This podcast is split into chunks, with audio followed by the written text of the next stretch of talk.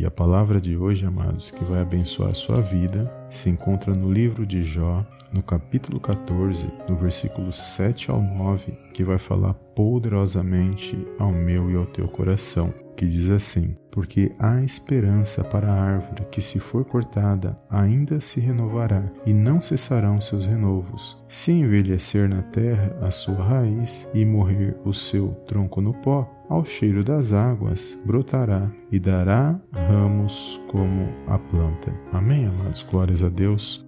Palavra poderosa que vai abençoar a minha a sua vida nesse dia de hoje. Muitas das vezes você chegou nesta mensagem cansado, desanimado, dizendo que não tem mais jeito para a situação que você está passando. Muitas das vezes você está entristecido por causa das lutas, por causa das adversidades, dos levantes do inimigo da nossa alma, mas por meio desta palavra, nós estamos ouvindo nesta mensagem que há esperança para aqueles que buscam na presença de Deus, para aqueles que ainda creem na palavra, para aqueles que ainda não abandonaram a sua fé. E é poderosa essa palavra, amados, nesse dia de hoje, porque ela vai de encontro com aquilo que nós estamos vivendo. Muitas das vezes nós estamos cansados, mas nós não prestamos atenção que o nosso Deus é Espírito e ele se faz presente na minha e na sua vida o tempo todo. E ele contempla todas as coisas que nós passamos. E se aqueles que muitas das vezes se põem em nosso caminho para ser obstáculos, para tentar nos parar ou nos desanimar,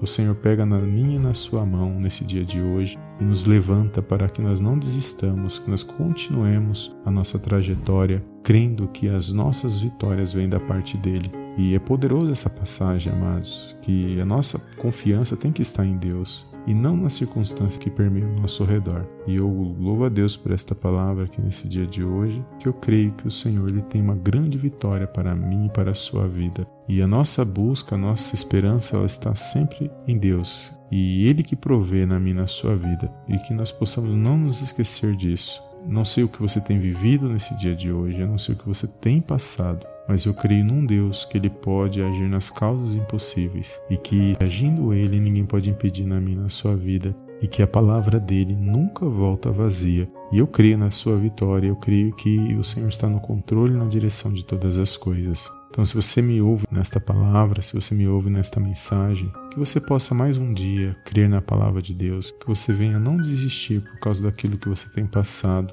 E eu creio que a cada dia ele vai alcançar o meio o seu coração por meio desta palavra e nós sairemos vitoriosos na presença de Deus. Amém? Não deixe que o inimigo venha tirar a tua bênção, não deixe que o inimigo entristeça o teu coração e creia na palavra e vença pela fé e alcance aquilo que o Senhor tem para a sua vida por meio desta palavra, por meio das promessas que ele tem para mim e para a sua vida, que há de se cumprir quando nós perseveramos. Amém? Que nesse dia você possa guardar esta palavra no seu coração e que, que você mais um dia venha vencer pela fé, que você venha se colocar de pé nesse dia de hoje. Amém? Esta é a minha oração e este é o meu desejo, para que você possa ficar firme nos caminhos do Senhor e que você venha contemplar aquilo que Ele tem para a sua vida. Muitos são aqueles que invejam nossas vitórias e são poucos aqueles que querem ver a nossa vitória. Mas nós temos um Deus no céu que nos chamou para ser cabeça e não cauda, que está no controle e na direção de todas as coisas nesse dia de hoje. Amém?